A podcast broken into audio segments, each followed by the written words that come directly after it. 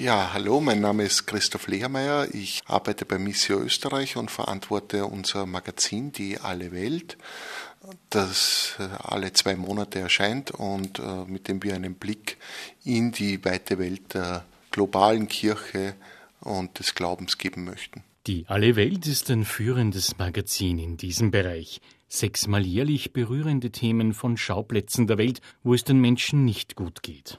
Christoph Lehrmeier, der leitende Redakteur des Magazins, stammt aus Oberösterreich. Also geboren wurde ich 1979 in Steyr, bin in, in Enns aufgewachsen, in Linz ins Gymnasium gegangen, BRG Hammerlingstraße, habe dann in, in Linz eigentlich zu studieren begonnen, ein Jahr Handelswissenschaften, bin dann drauf gekommen, dass das so die Wissenschaft des Handelns nicht unbedingt das meine prioritär ist. Bin dann nach Wien gegangen, habe Politikwissenschaft und eine Fächerkombi aus äh, Slavistik und Publizistik zu studieren begonnen. In meinen Jahren hat es eigentlich nur so eine klassische journalistische Ausbildung wie sie es jetzt gibt, ja noch gar nicht so gegeben. Das waren die Wege in den Journalismus waren damals noch weitaus verworrener. Also das war so eine Welt, von der man nicht gewusst hat, wie kommt man da genau rein, wie kommt man aus hier wieder raus. Da war halt so unterschiedliche Zugänge und ich habe dann dann sehr früh also bei Praktika gemacht, bei den Oberösterreichischen Nachrichten, bei der Oberösterreichischen Rundschau, war dann äh, einen Sommer lang beim Profil im Auslandsressort. Dann gab es die News-Lehrredaktion, damals noch von Hans-Henning Schasach und von Alfred Worm begleitet. Da habe ich mich beworben, da haben sie sehr, sehr viele beworben. Und der hat dann einen Sommer lang, das war der Sommer 2003, wenn mich nicht alles täuscht, dann begonnen. Und das war eine, eine sehr intensive Herangehensweise an den Journalismus und an Recherche. Und ein paar von uns, also wir waren da, glaube ich, damals 20, 20, 25, die ausgewählt wurden. Und zwei, drei sind dann geblieben in der Redaktion. Ich habe dann die ersten Erfahrungen in der Chronik sammeln können was eigentlich ein ganz gutes Ressort ist. Das sage ich, ich unterrichte auch an der Fachhochschule, das sage ich meinen Studierenden auch immer. Wenn man vom Journalismus, wenn man in Journalismus eintauchen will, ist die Chronik eigentlich ein tolles Ressort, weil man wirklich draußen ist. Also das kommt nur am ersten dem nah, diesem Bild des Reporters, der unterwegs ist, der mit Menschen spricht, der jetzt nicht nur, sage ich, von einer Pressekonferenz zur nächsten geht, sondern ja, real life. Und das waren so die Anfänge dann bei News, äh, Chronikreportagen, sehr viele in Österreich unterwegs gewesen. Tiroler Täler gekommen, von denen ich vorhin einmal gewusst habe, dass es sie gibt. Das war dann der Beginn eigentlich bei News. Ja. Christoph Lehrmeier ist in seiner Zeit beim Magazin News als Auslandsreporter und Investigativjournalist tätig. Die Brennpunkte politischen Handelns sind Alltag. Er besucht die USA in der Zeit von Präsident Trump, beschäftigt sich mit dem Russland Wladimir Putins und kennt die politischen Vorgänge in der Ukraine seit langem. Das Credo dabei lautet: Fahr hin, mach's nicht vom Schreibtisch. Fahr hin, spür's, erlebe es. Triff Menschen, ja, erzähl die Geschichte von Menschen, die nicht in den Medien sind, aber mit dieser Geschichte zu tun haben. Ja. Also der Zugang war, wir waren, ich kann mich erinnern, wir waren bei diesem Referendum auf der Krim 2014, wie das Ganze, die aktuellen Ereignisse in der Ukraine eigentlich damals begonnen haben und haben dort ein, ein junges Mädchen begleitet, das eine der wenigen damals war, die gegen die Annexion durch Russland war. Und das war eigentlich immer ein Versuch, unser Zugang. Ich kann mich erinnern, Trump, als Trump äh, Präsident wurde, haben wir gesagt, wir möchten das eigentlich erleben in einer Stadt fernab der Orte, die man in den Medien sieht. Wir waren damals in, in Youngstown, Ohio Bruce Springsteen-Fans werden, werden den Ort kennen. Also es ist ein, ein, ein Ort, der, der ja fast sinnbildlich ist für auch die Wählerschaft, die zu Trump damals gefunden hat. Also die, sein Industrierevier, das schon bessere Zeiten gesehen hat. Und wir waren dann auf der Couch bei einer Familie daheim, haben dort das, dann diese Wahlnacht erlebt. Also die haben damals, damals geglaubt, wir waren bei, einer, bei, bei zwei Familien eigentlich, weil wir natürlich auch nicht wussten, wie die Wahl ausgeht, waren bei einer demokratischen Familie und, und Republikanern und haben das quasi quasi zwischen diesen beiden Couches hin und her gewechselt, um, um diese Stimmungslage aufzunehmen. Und, und das war eigentlich der Zugang. Und Weltpolitik ist oft etwas, ja, was in der Zeit im Bild läuft, was manchmal sehr kompliziert klingt, aber am Ende ist Weltpolitik auch die Geschichte von Menschen, die direkt davon betroffen sind. Und das war eigentlich unser Zugang, das war mein Zugang. So eine Grundregel im Journalismus lautet doch, Menschen interessieren sich für Menschen, aller vordererst und weniger, natürlich interessieren sie auch für geostrategische Erwägungen und für komplexe politische Zusammenhänge. Aber das eine spielt ja mit dem anderen sehr eng zusammen. Und auch arabischer Frühling. Wir waren da 2010 in, in, in Kairo am Tahrirplatz. Das ist, sind die Orte, man hat einerseits dieses Bild dessen, was man in den Nachrichten sieht. Und das Interessante ist aber immer, das ist ja natürlich immer nur ein kleiner Ausschnitt. Also am Tahrirplatz war Gewalt, da ist geschossen worden, wir waren da drinnen, aber man ist dann drei Straßen weitergegangen und da war das normale Kairoer Alltagsleben. Ja. Das haben wir auch immer versucht, in Reportagen zu erzählen, weil es einfach mehr ist als das, was man in einem zweiminütigen Fernseh-TV-Nachrichtenbeitrag sieht. Und ich glaube, das, das interessiert Menschen auch, also die Geschichte hinter der Geschichte.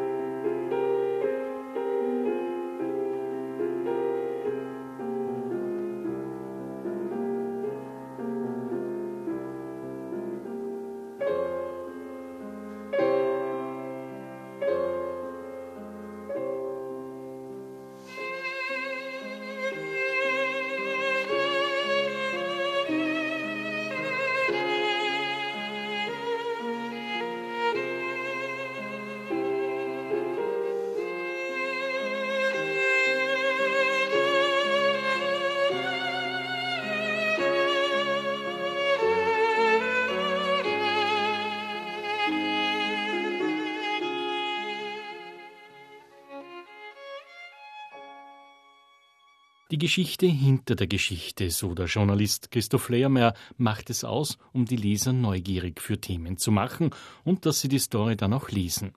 Für das Nachrichtenmagazin News ist er im Bereich Außenpolitik ab 2004 tätig, recherchiert und schreibt Reportagen aus verschiedenen Teilen der Welt.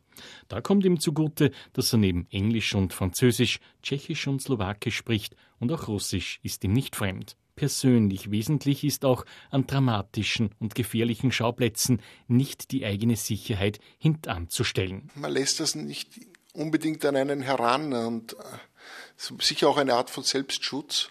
Manchmal entwickeln sich Situationen aber auch so schnell. Ich war in, in, Situationen, die am Anfang ganz friedlich gewirkt haben und die sich, wo das einfach in kurzer Zeit gekippt ist. Ich kann mich erinnern, wir waren in Minsk, äh, in, in Belarus, Weißrussland, als der dortige Machthaber Lukaschenka wiedergewählt wurde oder sich wiederwählen hat lassen. Und das war ein paar Tage vor Weihnachten, bitterkalte Nacht, minus 22 Grad. Und dann war halt der Kern der Ablehnenden, hat es dann wirklich, hat sich rausgewagt auf eine Demonstration. Und wir waren da auf diesem zentralen Platz in Minsk und das war am Anfang eine sehr, sehr friedliche Demonstration. waren 20, 30.000 Leute, was damals wirklich viel war. Und kurz vor Mitternacht ist, sind dann Spezialtruppen gekommen und haben, haben das alles niedergeprügelt. Und, und das ist aber so schnell gegangen, dass man sich, sich dessen ja, erst in diesem Moment gewahr wird. Und solche Situationen gibt es immer, wobei ich sagen muss, äh, die Fotografen, also die mich begleitet haben, sind dann oft noch näher dran, weil es natürlich auch um die Fotos geht. Als Schreibender hat man oft dann trotzdem ein bisschen das Privileg, dass man sich ein bisschen zurückziehen kann. Und man lernt natürlich, je öfter man in, in solchen Situationen ist, also man ist ja nicht jetzt ungestüme, man muss jetzt nicht in Kairo direkt an der Barrikade stehen, wo die Gummigeschosse herüberjagen. Mir macht eher diese Menschenansammlung, die sie dann schnell in Bewegung setzen. Das ist eine ganz eigene Dynamik, wo man Gespür, wo, ja, wo ich auch über die Jahre Gespür entwickelt habe, wo man sagt, okay, dass man dann nicht unbedingt ganz vorne ist. Aber natürlich, in solchen Situationen unterwegs zu sein, bedingt schon auch, dass man auch dort ist, wo sich etwas abspielt. Also das ist ein bisschen ein Zwiespalt. Christoph Lehrmeier möchte die Leserinnen und Leser an der Hand nehmen und durch die Geschichte begleiten. Dann bleiben Sie dran, so der Reporter. Man ist ja nicht ständig in dieser Situation. Da wechseln sich die Situationen ab. Man führt ein spannendes, aber ruhiges Gespräch und ist dann wieder an einem Ort des Geschehens, wo sich etwas abspielt. Und wenn man das in der Reportage gelingt, dass man das so erzählt, wie man es selbst erlebt hat, dann umgeht man das auch, dass das jetzt ein Staccato ist von Situationen, wo man sich denkt, und das ist es ja auch nie im wirklichen Leben. Also es ist immer eher dieses Abwechselnde von ruhigen Momenten und Momenten, die durchaus auch brenzlig sein können. Und ich glaube, wenn man das schreiberisch auch so erzählt, den Lesern das Gefühl gibt, du bist da mit dabei, dann ist das ein Zugang. Vielleicht sagt einigen der Name Glas Relotius etwas. Wenn nicht, der deutsche Autor war bis 2018 als Journalist tätig, vorwiegend für das Magazin Spiegel.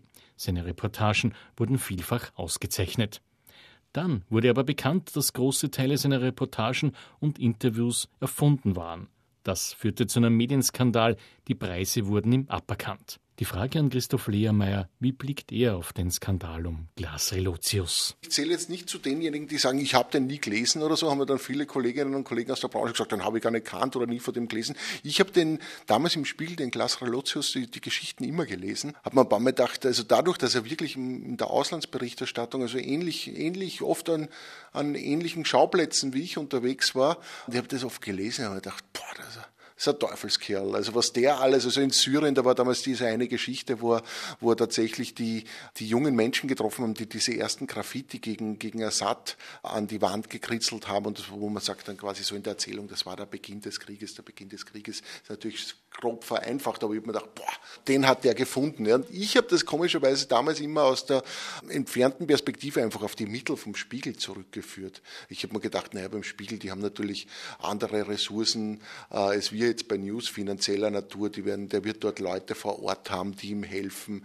die Gesprächspartner zu finden. Dann diese USA-Geschichte, wo er war, wo er einen Monat in, in diesem Ort war, wo, wo man ja viele journalistische Kollegen nur träumen können von solchen Möglichkeiten. Ja. Ich habe halt dann viel von dem, was in den Texten, was ihm dann so gelungen ist, einfach darauf zurückgeführt, ja, dass die, die Mittel andere sind, dass er Betrüger ist. Das Arge ist ja, wenn man sich denkt, der war zum Beispiel diese eine Reportage in den USA, der war ja wirklich dort, hat aber nichts Besseres zu tun gehabt, als dann in seinem Zimmer zu sitzen und sich die Geschichte auszumalen, wo ich immer denke, ja, warum denn? Ja, also warum machen, also du bist bei einem Medium, wo das dir solche Möglichkeiten gibt, dann sitzt du im Zimmer und gehst. Also, äh, aber es ist ja dann eh der, der, sein, sein Kollege Juan Moreno, glaube ich, der, der dieses Buch über, über Glas Relotius geschrieben hat und der ihm ja quasi auch aufgedeckt hat, der gibt ja Antworten auch darauf, äh, dass das bei ihm schon etwas tiefergehendes sein dürfte, ja, das dazu geführt hat. Aber für den Journalismus, für an sich, für den, für, gerade für den Auslandsjournalismus war das etwas Katastrophales, gerade in Zeiten, wo, wo ohne dies schon Diskussionen so groß sind und oft zu Recht, dass man sagt, da Vertrauen, wem, wem kann ich vertrauen, kann ich Medien vertrauen, ist das ganz, ganz essentiell. Ja.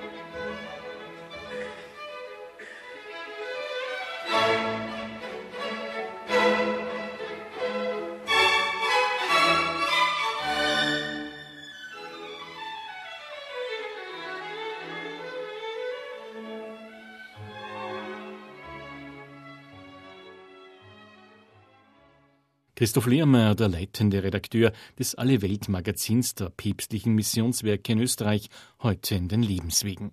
Er war jahrelang beim Nachrichtenmagazin News tätig, später Teil des Investigativteams der Rechercheplattform Addendum. Er recherchierte dabei auch zu Fällen von Korruption, ein Thema, das immer wieder leidliche Aktualität erfährt. Aber wie kommt Christoph Lehrmeier dann zum Magazin von Missio? Ich glaube, es kann nur Gottes Fügung sein. Also ich, ich kann es mir anders nicht erklären. Ich habe Missio vorher nicht gekannt. Ich habe die, die alle Welt nicht gekannt und war eigentlich in einer Phase, wo ich, wo ich mir angeschaut habe, wie, es für mich weitergeht. Es hat unterschiedliche Optionen gegeben. Dann stieß ich auf, auf eine Annonce, die, die da jemanden suchen und das war, das war Missio. Ich habe mir dann das, äh, die alle Welt zuschicken lassen. Habe ich auch nicht gekannt und das ist ja so, also ich versuche mich da immer in mich reinzuversetzen, in den, der ich war vor zwei Jahren, wenn es darum geht, wenn wir neue Leserinnen und Leser gewinnen möchten, weil es einfach, ich war so überrascht, dass ich ein, das erste Mal in die Hand bekommen und, und war, war erstaunt, weil es einfach wirklich ein, ein, ein, ein top gemachtes Magazin ist. Also es ist leatorisch schön, es ist von den Fotos großartig, es lebt davon, dass man, dass man echt dort ist dass man echt draußen ist. Und ja, ich, ich kann es mir nur so erklären, dass das eine, eine, eine Fügung ist, die, die uns dann zusammengefügt hat. Christoph Lehrmeier ist für das Alle-Welt-Magazin, wie auch früher als Investigativjournalist und Auslandsreporter, am Brennpunkten der Welt tätig.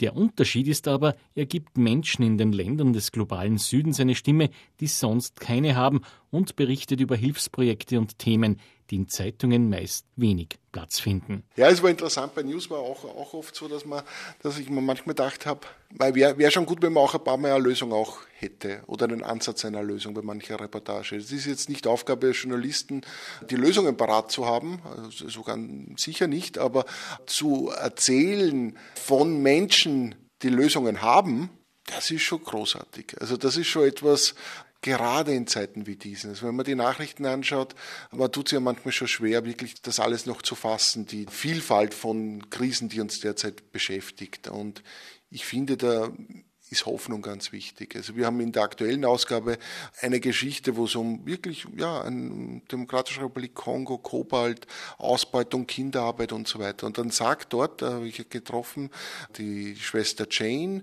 die eine Ordensoberin ist, der, der Schwestern vom Guten Hirten, die hat zu mir gesagt, ja, aber nur das Elend der Welt zu beklagen, nur zu sagen, ah, das ist schlimm und das ist schlimm, das ist zu wenig man muss schon etwas dagegen auch tun. Und die Schwester Jane und ihre Mitschwestern haben Tausende von Kindern aus Kobaltminen geholt, gerettet.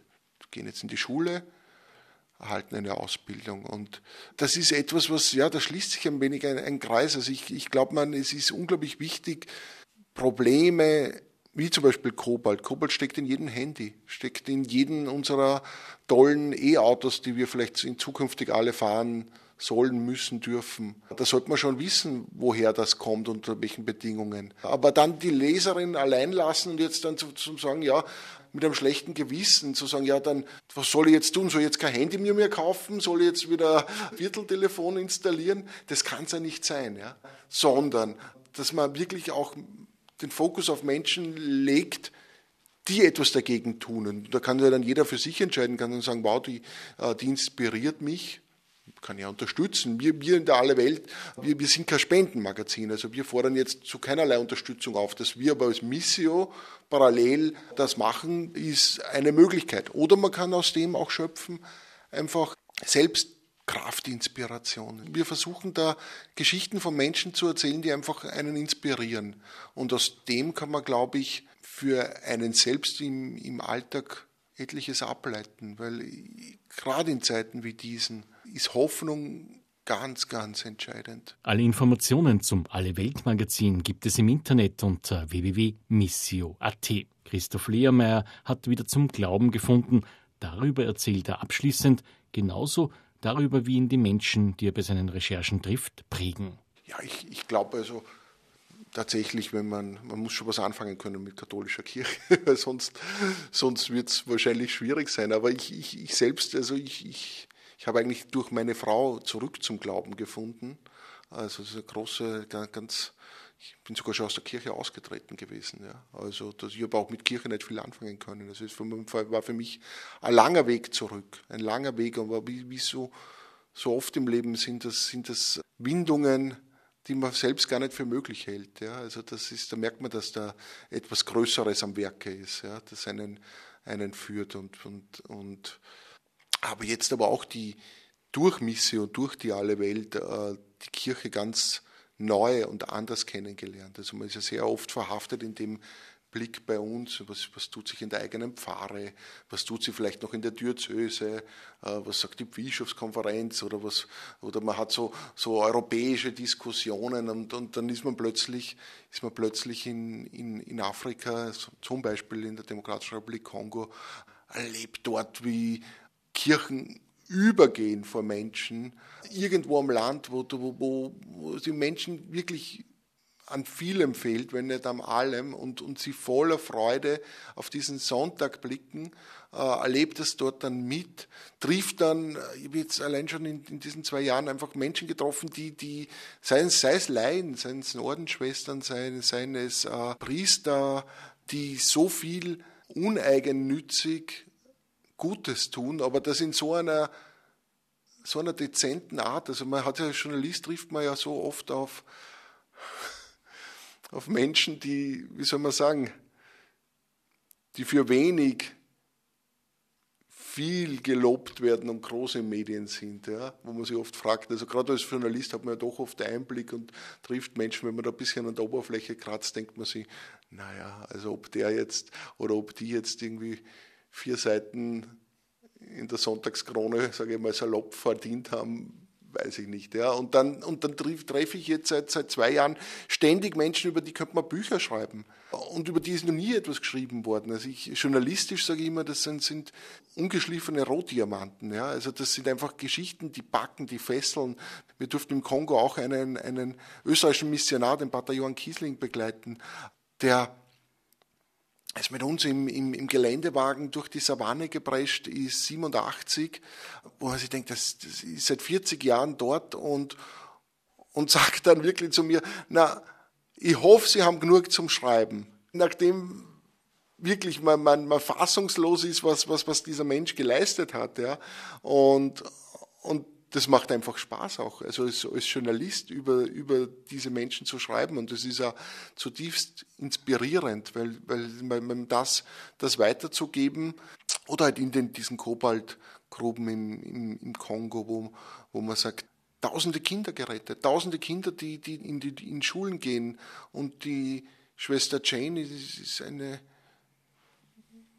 bescheidene und zugleich unglaublich taffe, mutige Managerin, weil die haben, die, die haben sieben Schulen, die haben aus dem Nichts was geschaffen. Also das sind, sind Geschichten, wo ich mir manchmal denke, so mancher Wirtschaftskapitän, der große Porträts in Magazins bekommt, der leistet, weil der hat, der hat um sich ja oft dann ein, eine Heerschar von Mitarbeitern, die eigentlich für ihn arbeiten. Ja. Die Schwester Jane hat, hat sechs Ordensschwestern mit ihr. Ja. Das sind Geschichten, die man so nirgends findet und das ist eigentlich mehr als wert, erzählt zu werden.